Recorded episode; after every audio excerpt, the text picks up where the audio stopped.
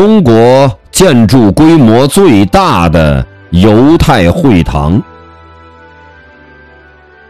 一九四零年九月，犹太人工会在天津落成一座大教堂，是中国留存至今的建筑规模最大的犹太会堂。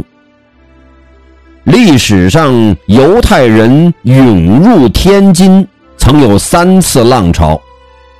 一八六零年，天津开埠以后。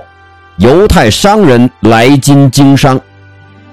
一九零一年，俄租界在天津划定了大片土地，俄籍犹太人陆续来津落脚谋生。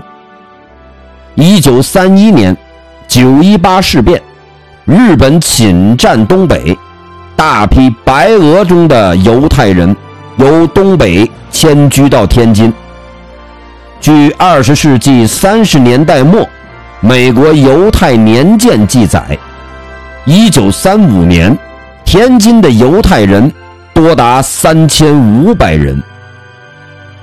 犹太会堂坐落于旧英租界三十二号路，今天的南京路与郑州道交口。